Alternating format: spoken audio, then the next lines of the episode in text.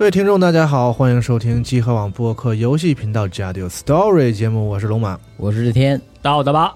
哎，哎，继续死印的故事。死死印故事的第二期，哎，死印它那个标题是原文是什么？西西西诺记录西，这叫死印。就死印。就好奇，突然突然间好奇了，没玩过这个游戏。最近逼哥很忙，对，哦，是吗？我就来现场哦对对对对对对补补个位，听个故事。对，好，之前是阿斌，是不是？对，对哦，这种阴间的故事一般都是阿斌在。说今天阳气这么盛呢？啊、嗯也不知道逼哥天天忙什么，嗯也没有发朋友圈，有活儿，反正就很忙。有大活儿。嗯，嗯，所以今天请天叔扮演一下逼哥。怎么还阴阳怪事、阴阳怪气同事？那你扮演得了吗？你这那有点难，差的有点多。对，差有点多。哎，行吧。这一期呢，我们就先说一下死印第二章的故事，标题是叫《森林斑斓》。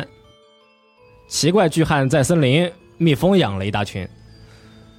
就上一回呢，我们是说到啊，男主巴福呢解决了学校的怪异，叫花燕君嘛，但他的死因呢就是还没消失，就他呢只是就是延长了几天的寿命，时间又是往后过了三天，现在呢我们也没有新的线索。哦，晚上真夏就找巴福说：“你呀还要休息多久啊？你都快死了，还是不上心不在意？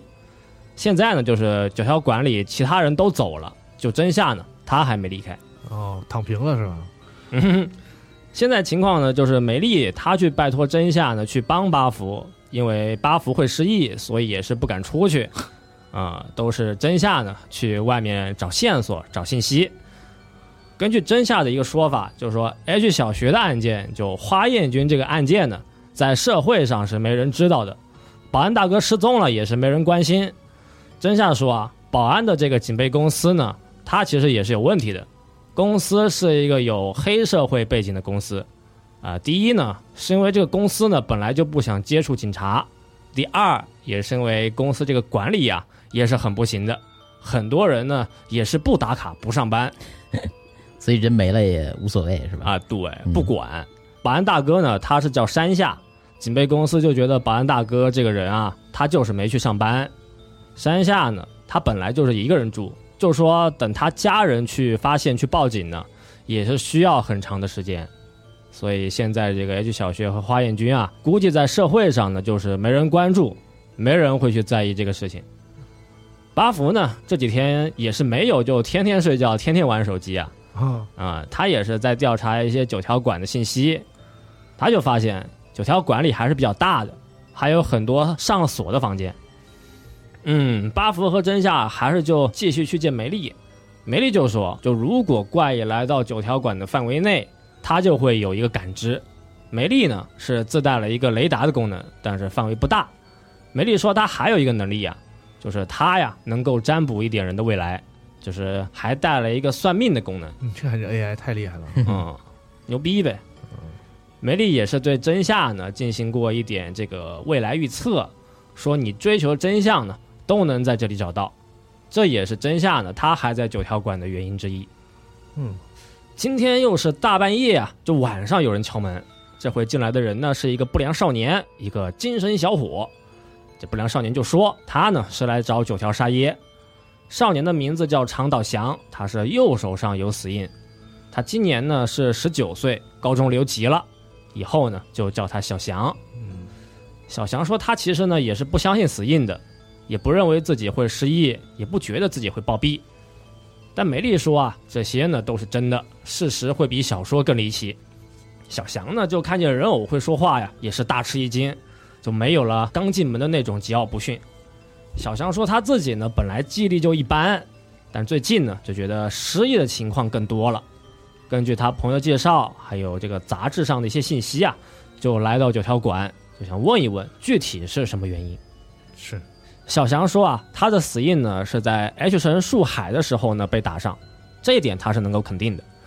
有传闻说这个树海呢是一个被诅咒的地方。树海呢是 H 市西边的一个大森林，在森林里也有很多城市的废品。真夏也说，树海里不但有废品，据说啊也有女人的尸体，有婴儿的尸体。树海里面呢就有很多这种啊杀人案，还有一些奇怪的传闻。小翔也接话，就说啊，在树海里经常就听人说，这个小孩呢被野狗啃了，有隐居的杀人狂，就等等等等，还是很恐怖、很吓人。他呢是在前段时间呀，就路过树海的旁边，但他自己没进去。他也觉得呢，一般人肯定是不会走到里面。巴福就问：“那这个树海的诅咒是什么呢？”小翔啊，他就很害怕，就不敢说。真夏就介绍说，因为啊，这个树海是一个很有名的自杀圣地，光是被发现的尸体呢，每年就有五十多个。在树海里面呢，也发生过这个集体自杀的案件。巴福又问：“那你为什么半夜去树海呢？”小翔说：“呢，他是自己去开车去享受骑行的乐趣，晚上那边没人，就是可以啊，这个随便开随便骑摩托车呀，啊。”对，小翔说自己呢也是有驾照，车呀也没有去违法改造。具体的情况呢，是他自己晚上呢在享受摩托的时候啊，这个摩托呢突然状态就不好了，突然就开不了了，有故障了，他就立刻停车，但这个一下车啊。就发现自己手上就有死印了。当时他也是这个在路边呢，回头看了一眼，就看见树海里面呢有一个巨大的男人。梅丽也说，在树海里面确实有一些这种奇怪的传闻，其中有一个呢是说森林里面呢有一个身上有斑纹的壮汉，哎，就是可以叫他森林斑男。据说呢他身上是有黑色的斑，还会问人问题，就问你喜欢蜜蜂吗？有一些大学生呢，就是没事啊，就去森林里探险，也还就真遇上过这个怪人。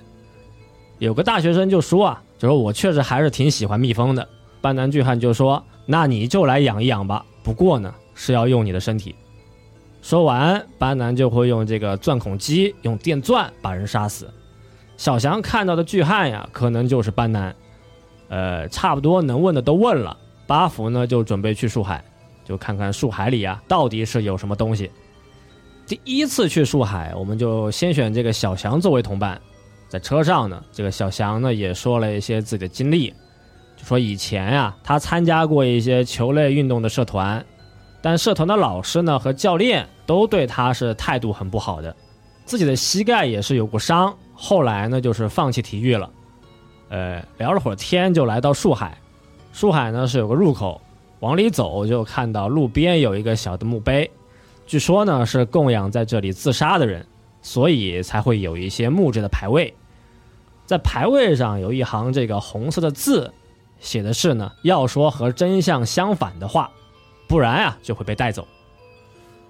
牌位旁边有个小路，我们就钻进小路，就发现呢前面的草丛里呀有一个中年男人，他的神态很疲惫，眼神很憔悴。这是一个想要自杀的大叔，他就在自言自语啊，就说说这个活着没意思，上班没意思，自己努力上班，老婆呢还去外面找男人，意思就说啊，他这个老婆呢牌瘾是比较大的，这么回事啊？嗯嗯，大叔看到八福呢，就突然很兴奋呀。这里呢，我们也是要进行一个生存与死亡的选择。巴福耳边也是就传来低语。说要让眼前的大叔冷静，死亡会招来死亡。巴福的大脑就高速运转，他觉得现在呀，就先要去让大叔去倾诉，让大叔呢把话说完。大叔就说：“你是不是和我也差不多呢？每天啊都在做牛做马，在结婚纪念日的时候呢，也送了礼物买了包。你说啊，我做错了什么呢？嗯，怎么老婆就有牌瘾呢？就想要到外面去找男人呢？嗯。”巴福的大脑就继续高速运转，觉得现在呀应该去转移话题，就说啊，哎，这个大叔啊旁边好像有人。大叔就是回头看了一圈啊，说难道是那个恶心的男人？这里说的那个恶心的人，应该就是斑南巨汉。大叔啊，应该就是遇到过。哎，就换了口气，大叔就说：如果我死了，那我老婆应该会很开心；我死了，那我老婆啊就真的爽了。不行，我不能死。那我现在还能够从头再来吗？大叔是看看天，看看地，又看了看眼前的巴福。巴福呢，他的大脑还是高速运转，就想起来之前这个红字嘛，就说要和真相相反的话。巴福就说这个是不可能的。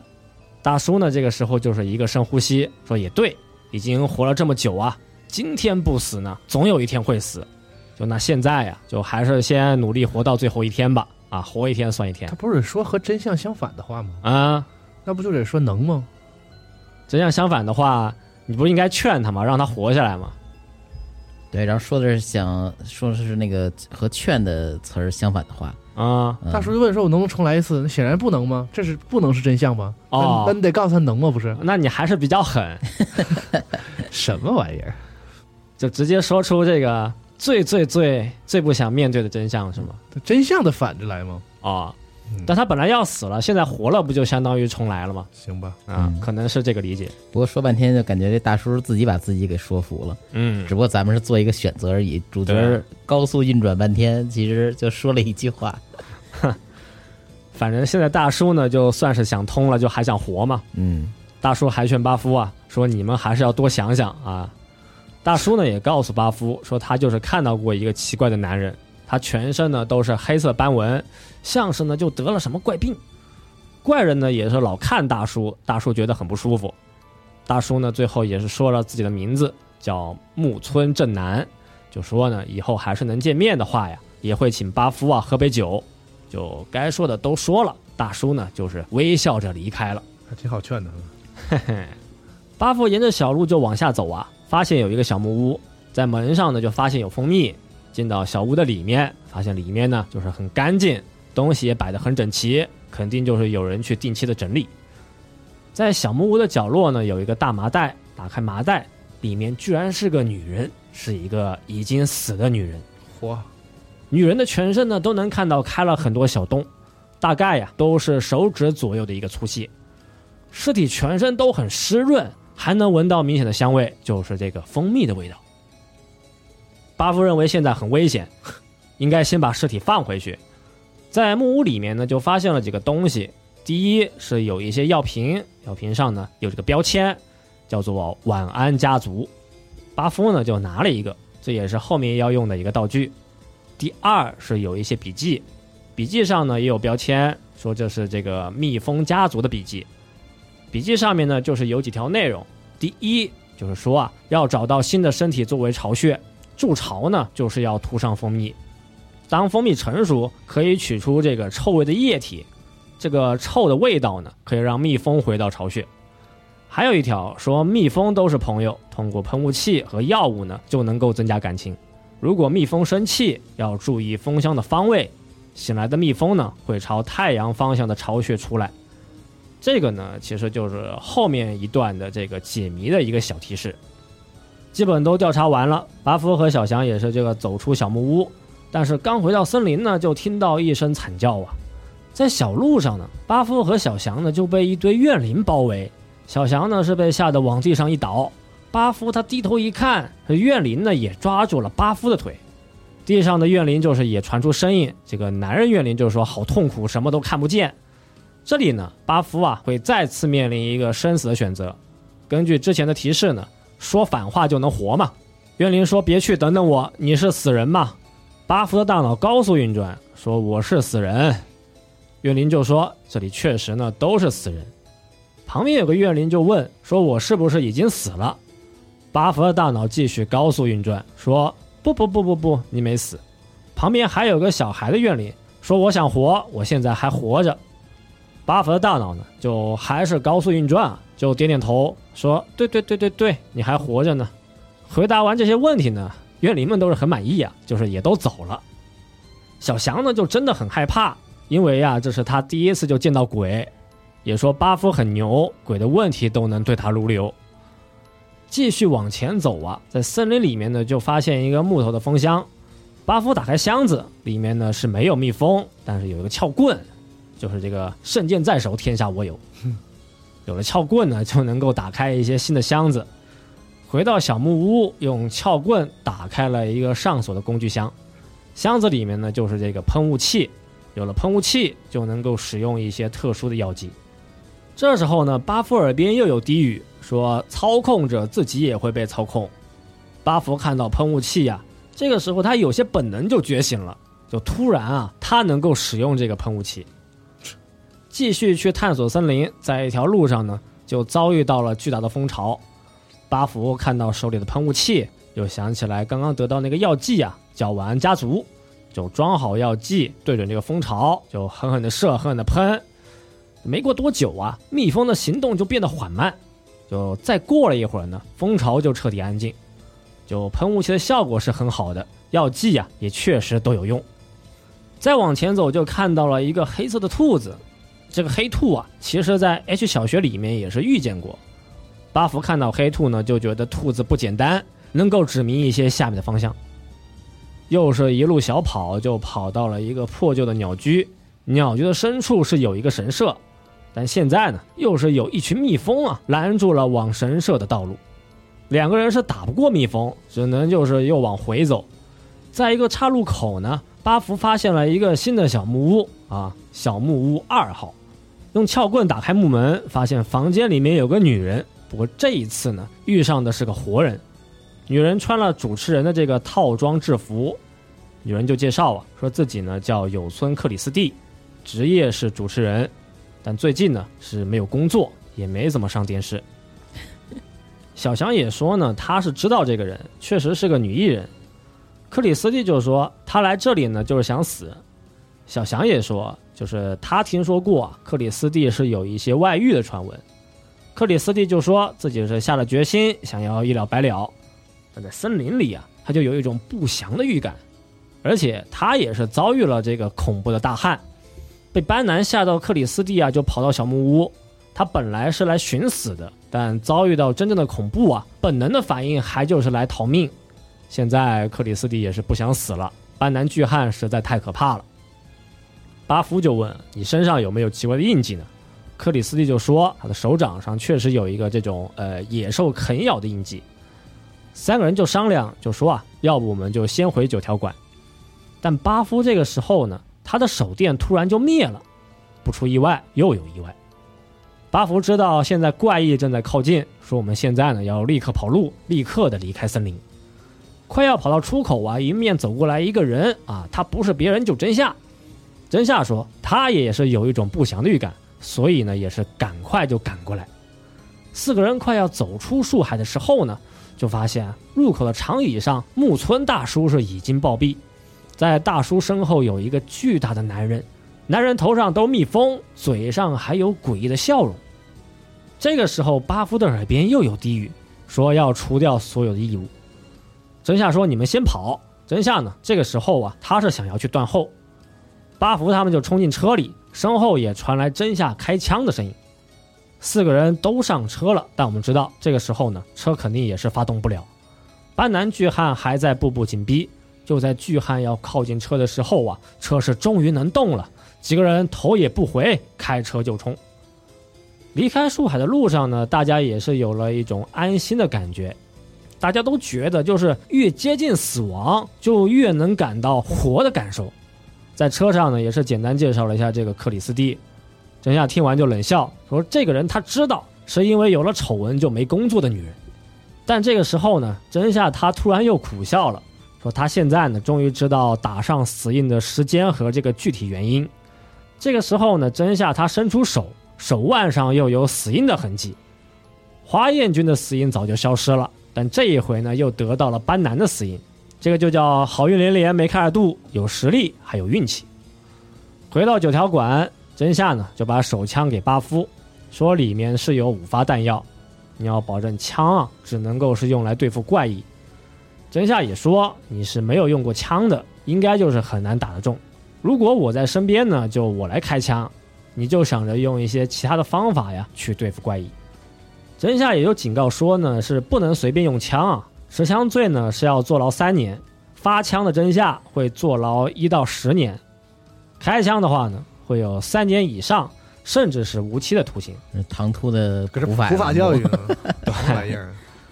反正意思就说就不让巴夫随便用呗。嗯，几个人还是去见梅丽，梅丽就说在巴夫出发后呢，真夏说他也想去树海。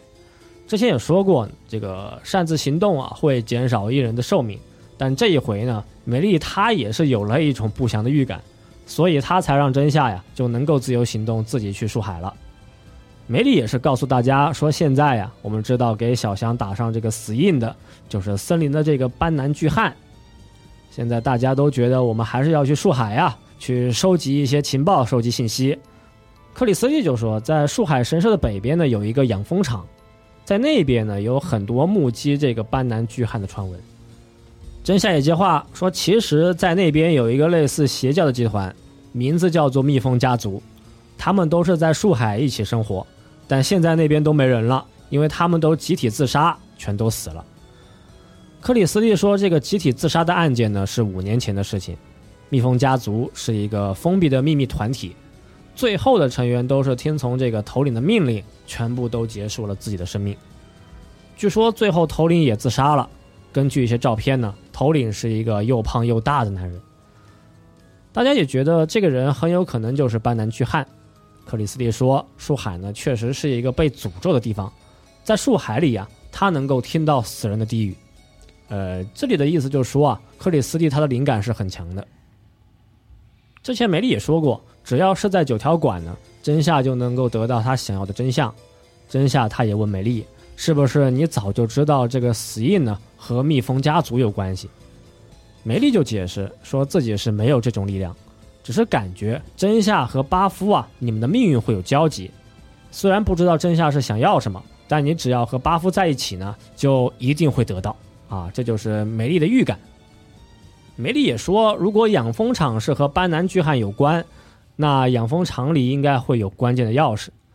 呃，话都说的差不多了，巴夫就准备出发。这一次啊，会用到不同的伙伴。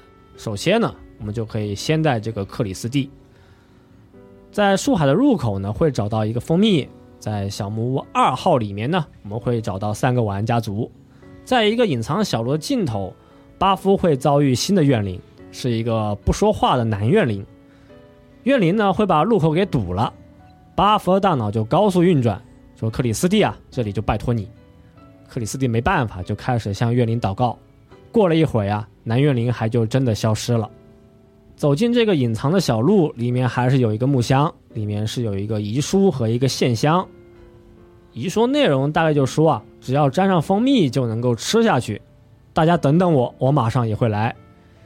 遗书这里其实也是一个提示，我这里就是直接说了，意思就是说他们这个家族呢进入梦境的仪式啊，是要用草根去蘸蜂蜜吃下去呢，就会进到梦里。继续往前走，路上还是有蜂巢挡路，但我们使用晚安家族和喷雾器呢，就都能够顺利过去。走到森林的深处，就能够来到养蜂场。养蜂场的画面还是很诡异啊，在空中掉了三个人的尸体。尸体上有很多孔洞，很多蜜蜂呢就在尸体上来回来去，这就是用尸体做的一个蜜蜂的巢穴。在地上有三个蜂箱，这个蜜蜂呢就似乎感觉有人靠近，蜂群就开始对巴夫进行突击。在关闭三个蜂箱后呢，蜜蜂大军就开始变得平静。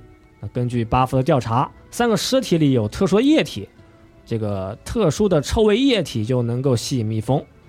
巴夫他就收集了一瓶这个臭味液体，在尸体的手里呢，还能找到一个钥匙，有了钥匙就能够打开一个新的小木屋。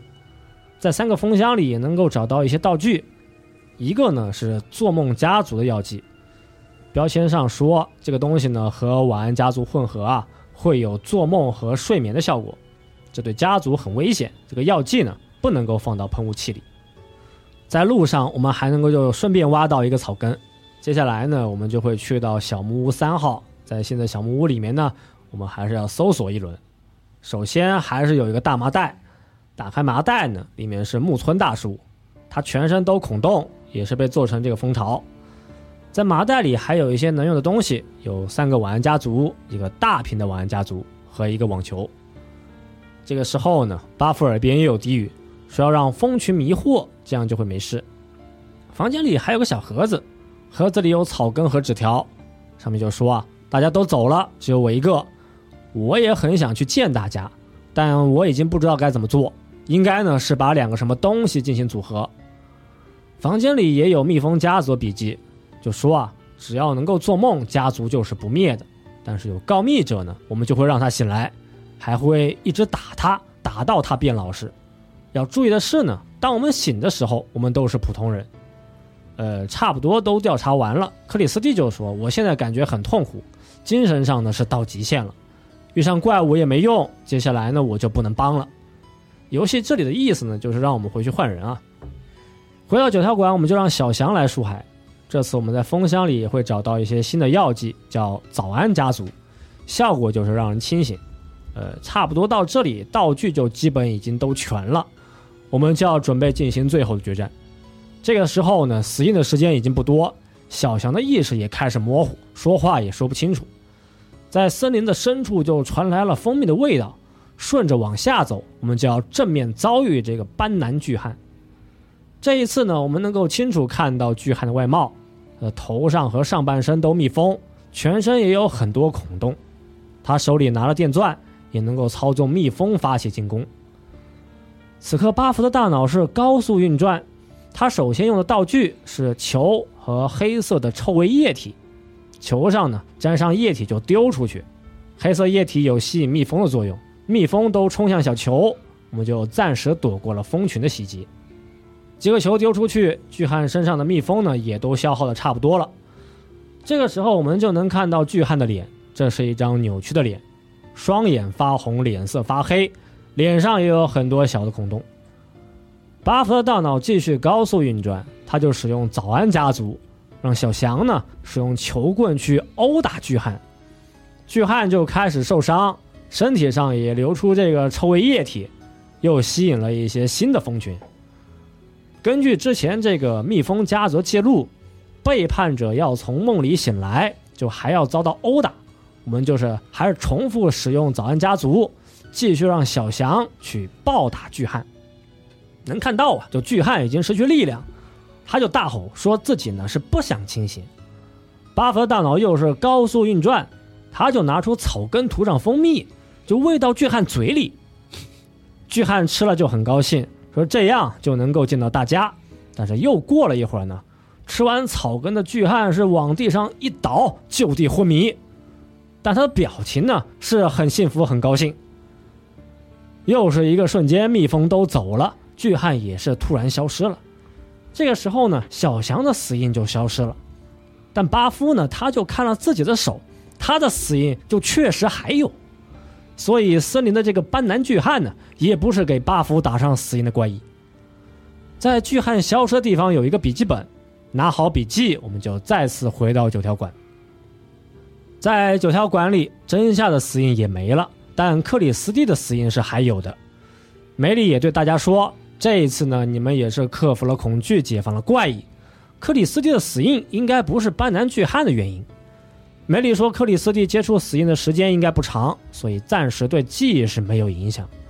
这个时候呢，我们就打开刚刚拿的笔记啊，内容还是蜜蜂家族记录，主要内容就是对社会不满意，还有信徒们疯狂的信仰心。笔记的主人也就是教团的头领，他以前呢是很有信仰，很虔诚。他就觉得树海这个废弃神社呢是需要管理，没人管理肯定会有诅咒，树海有人自杀，还有各种这个灵异的案件呢，也都是因为神社的原因。真夏呢，也就是对巴夫说，现在他很满足，追查的失踪案有结果，过去调查的蜜蜂家族呢，现在也是知道真相，一切都和梅丽说的一样，确实都找到了他想要的真相。真夏也说啊，现在呢。他就能给那个人去扫墓了，完成了心愿。真夏也说，目前的事情是太疯狂，虽然他自己很拼命，但他呢也是重视生命。如果说还要继续啊，肯定还有更大的危机。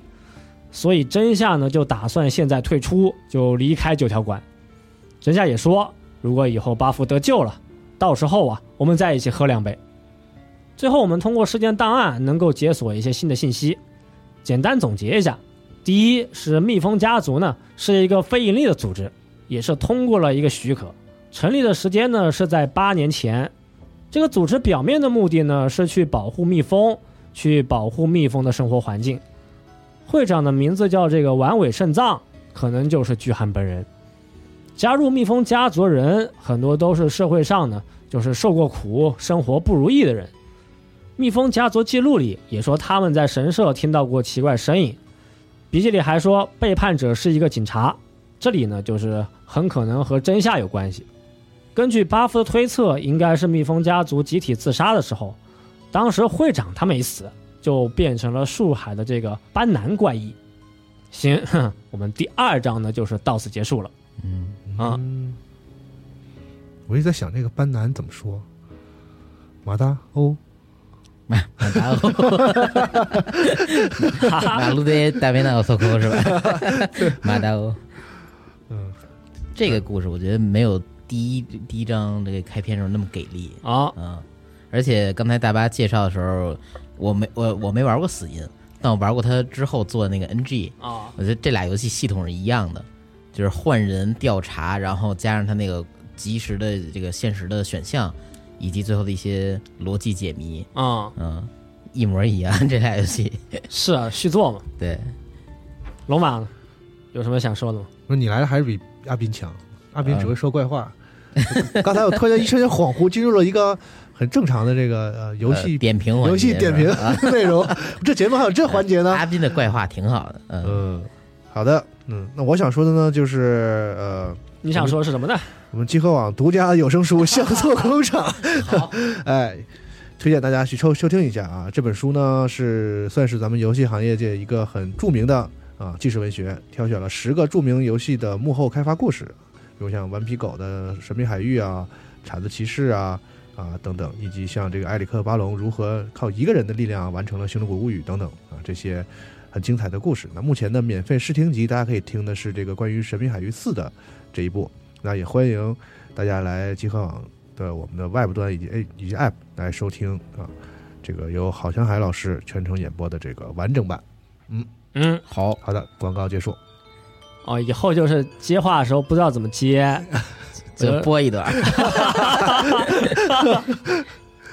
这是个梗啊，是个段子。嗯就一个万能接话的词挺这个哎，这广告不指不定插播在哪儿以后啊？啊。以后聊天聊着说你有什么想法吗？对，说我的想法就是集合我。行啊，后面的时间还有一点，我们就补充一些这个前两章坏结局的内容。好，嗯，就如果说还有时间，我们也可以去把第三章呢给大家开个头。坏结局在游戏里面是叫破坏结局，就是我们会进行一些特殊的手段去消灭怪异，但是呢，我们也是要付出代价，代价就是同伴的生命。哦，嗯，拿人祭天，祭旗。第一章的花焰军，最后我们可以对花焰军使用盐水和发火筒，就说这个花焰军它是有一些植物的属性嘛，嗯，哦，用这个盐水和火，就植物都怕的东西，就能够让花焰军进行一个物理上的消失。嗯，花焰军会被火烧死，哦会在痛苦中消失。这个时候呢，如果我们最后选择同伴呢，他是小斯啊，他在走出学校的时候就会说：“我的钥匙没了。”他就要一个人回学校去找他丢的东西。过了一会儿呢，我们就会发现啊，小斯他没回来，巴福和小萌就会回学校去找人，就发现呢，就是小斯啊，他已经暴毙，大镜子前面全是血迹。梅丽也会说，这是通过破坏怪异来解除死因，但怪异的思念呢，其实是没有完全消失，他是会用最后的力量带走小斯，这个也算是怪异他最后的复仇。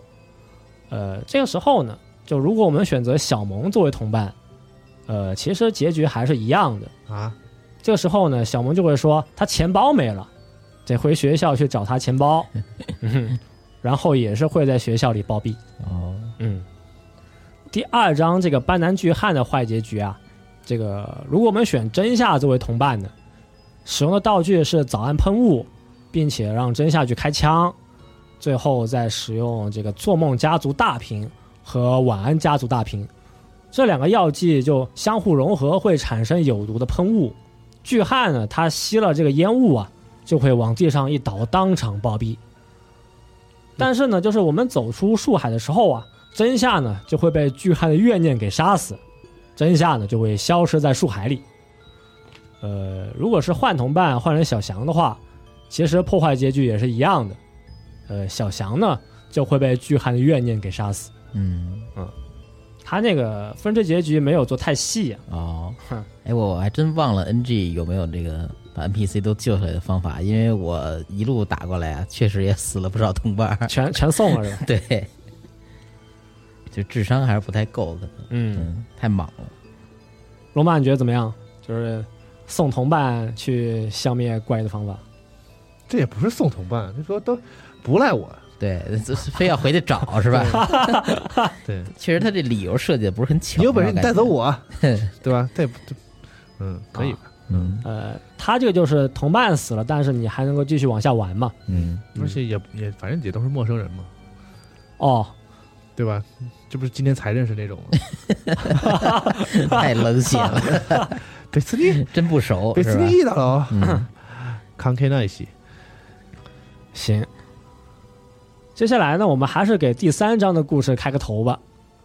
第三章的标题呢叫“咀嚼新娘咀嚼新娘。”，对，日语是叫“苦恰拉哈那优美”啊。哦，苦恰拉就是这个咀嚼的拟声词嘛，说就是这个吃饭的时候啊，嘴巴里面会有一些声音嘛。吧唧嘴，嗯，对。时间呢又是往后过了三天，真夏和小翔也都走了，在九条馆里面呢，只有巴夫和克里斯蒂。就日子啊，过一天是一天，反正呢，混一天就距离死亡又近一天。那 谁不是这样啊？这不是废话吗？克里斯蒂就去找巴夫，说 H 神社呢应该还是和怪有关系。之前班南巨汉的笔记里呢也是说过这个 H 神社的事情。就克里斯蒂觉得还是有必要要去神社看看，巴夫也就说啊就同意啊，你说的有道理。梅里说 H 神社呢确实也是有很多传说的，如果你们觉得神社有问题，那或许会有一些什么线索。梅里说这一次呢，你们可以把他带过去，他呢也想去神社看看。首先，第一个原因啊，是梅丽能够察觉灵的气息，她是自带一个雷达功能嘛。梅丽也说，她也是能够带路的，因为这个 H 神社呢，原本是九条家的式神，过去九条家他们这个代代家主呢，都会在神社进行一些祭祀，但在这个大战之后，就二战以后啊，祭祀就断了。梅丽作为侍奉九条家的人偶呢，也是很在意其中的一些原因。美丽呢，她是不能走路的，所以就要巴夫抱着梅丽去神社。巴夫一想要带个人偶呢，就觉得也是很疲劳。这里这个时候啊，伙伴是只有克里斯蒂，所以我们也是没得选。巴夫呢，就先把梅丽抱到车里。抱的时候啊，巴夫就感觉梅丽她不是很重，算是一个好消息啊。在准备出发前，克里斯蒂就说，在车库里面呢，也有一些犯罪新闻的资料。发生的地点都是 H 市和 H 市的周边，克里斯蒂就认为呢，九条沙耶啊对犯罪还是很有兴趣的。现在是两个人和一个人偶，就决定要去 H 神社，车呢还是就停在树海的门口，后面的路呢就是巴夫抱着梅丽。这个画面呢，深夜的树海中啊，一个中年男子啊，他怀里有一个少女人偶。克里斯蒂也说，这个画面呢也是比较诡异啊。本身就能够构成一个树海的怪谈。在树海里，梅丽也说，树海确实充满了这个死亡和诅咒，这些邪气呢会让活人变得疯狂。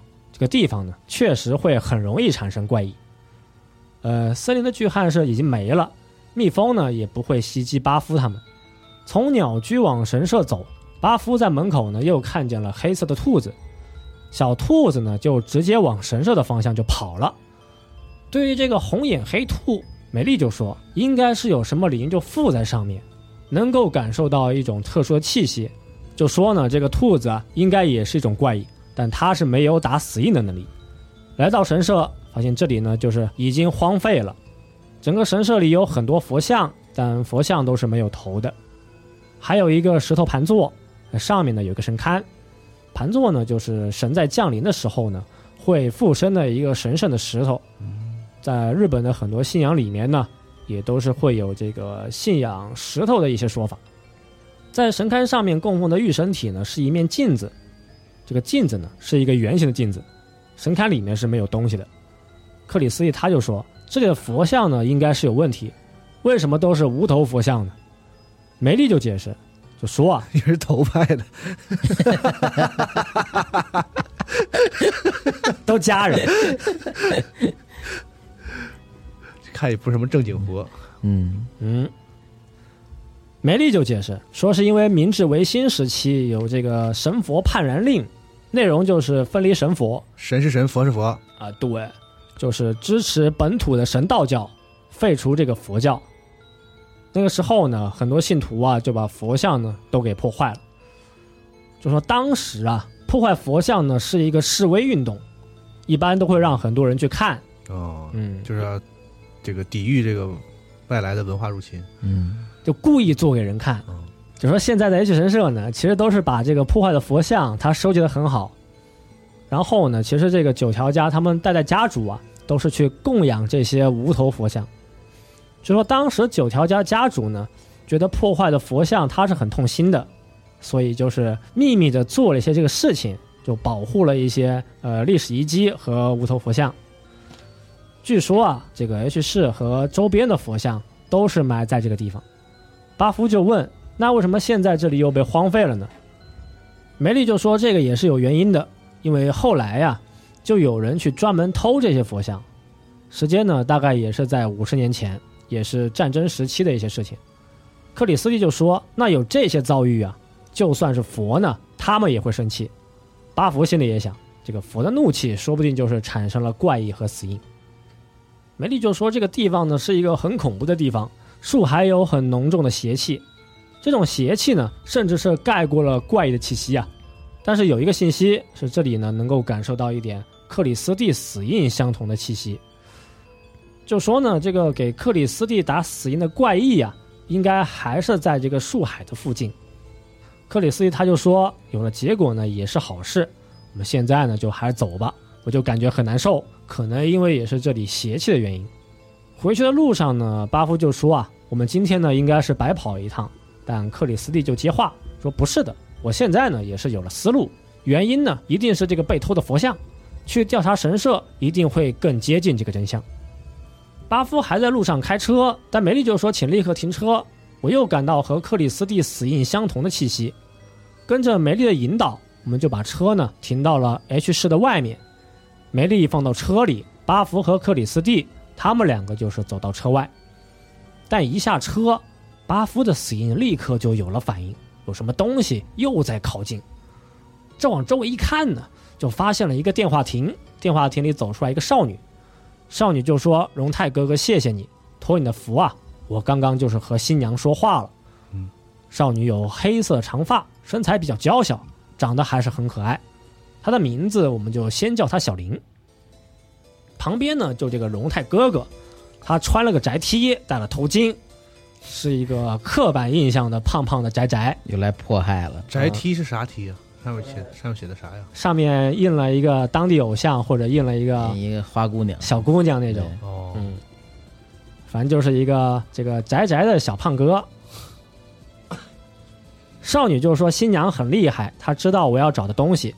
小胖哥荣泰也说，确实就是很厉害。我之前丢的 Love Hero 就是爱和英雄限定的挂件呢，也是新娘来帮忙找的。荣泰也解释，就爱和英雄是当地的一个当地偶像。少女就说这个东西我确实是不知道的。妈妈说呢，就是看电视啊会变成笨蛋。确实，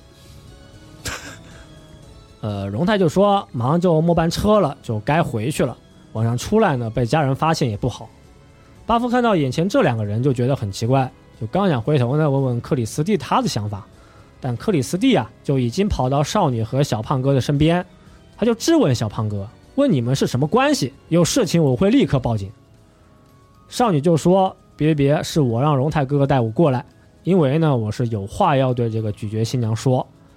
咀嚼新娘呢是一个知道丢失东西方位的幽灵，哦用这个电话亭呢就能够进行对话。哦，还有功能的是吧？啊，对，找东西，找东西。巴夫就问：“那你们看过这个印记吗？”就拿出死印给他们看。小胖荣泰就说：“这个东西我手上也有，好像这是一个有诅咒的印记，会失忆还会死。呃，这个传说是真的吗？”少女小林也说：“啊，那这个印记我也有啊。刚打过电话之后呢，这个左手手腕就发热，然后就有了这个印记。”小孩心也真大，这刚才这事儿也没说。就说打电话的人会得到死印，这肯定不是偶然。总之呢，就是有新的客人会来到九条馆。那小胖的命运将会如何？少女的秘密呢？又是什么？那我们就下期继续。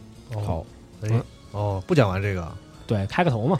他这个新娘，这是不是游戏封面那个怪物？对，哦，那画的挺不错的。封面就是一个电话亭嘛，嗯，旁边是一个长脖子新娘。对，真懂，哎，嗯，这才是好节目。别 别别，我我期待斌哥回归。我跟阿斌都去胡来，啥玩意儿也不懂，就跟这儿胡插。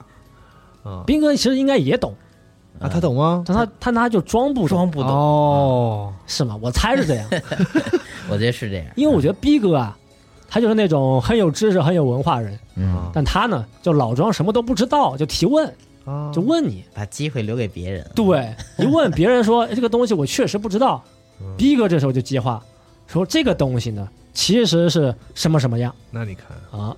正所谓这狗会汪汪，猫会喵喵，机会什么？机会留给有准备的人，行，对吧？嗯。行，第三章开头你们听完有什么想法吗？我感觉这个，哎，他这个是不是也是那种都市各种都市怪谈、都市传说改的？对，对。感感觉也像流星之神似的，但是我觉得人家这个才是真正的流星之神。有一些改编吧，它是围绕这个进行一些改编和扩展啊，嗯就是一些，我觉得就是一些都市传说，然后给它改编成很传统的改编，应该说。鬼故事啊，啊，嗯啊，对，要涉及一些日本的这个传统文化，啊。毕竟《流星之神》可能更多的是得和警方那边的一些案件这种东西挂钩。嗯。我也我也不知道这是啥玩意儿，反正。反正听完讲，我这边这里边也没有破案啊，可能是后边那个。也也没有 也没有怪谈啊，尤其是这个真流星之神啊是，对对对对对。槽点更多。啊，。真真流星之神啊，真流星之神，嗯。嗯，那我就很想和大家呀，把真流星之神二的故事呢再说一说。咱先说这个，你找别人录吧，行吗？你爱录录，我也不拦着你，但你找别人录，以以后没准成单口了。你你跟那节目就逼哥录，因为这个流行之神，它到后面呢，就想给你铺垫，就警方后面还有一个很牛逼的组织嘛。嗯嗯，真流行之神一是没体现出来，是到第二代就慢慢的浮出水面。嗯，就反正后面应该是有一个很牛逼的组织，在幕后呢控制一切。那是不是又有点太飞了这设定？因为我觉得《流星之神》就是原作啊，它就应该是那种特别接地气的那种。对，流星之神应该是鬼怪故事。应该就是一个一个一个的都市怪谈，对对对，啊然后就是然后你去破案嘛，本来是一个挺好写的单元的一个东西。嗯，啊，啊，非要整又，弄成超级英雄了，非要整活，我们有什么正正义联盟圆桌什么的、啊。High Table 想扩充世界观嘛。是。嗯但现在讲这个死印呢，它又是回归了日本恐怖游戏里很朴实的一些思路就是和讲故事的方式。对，嗯嗯，嗯，行吧，行，就这样。嗯，那咱们就下期再见，嗯，好的拜拜拜拜拜。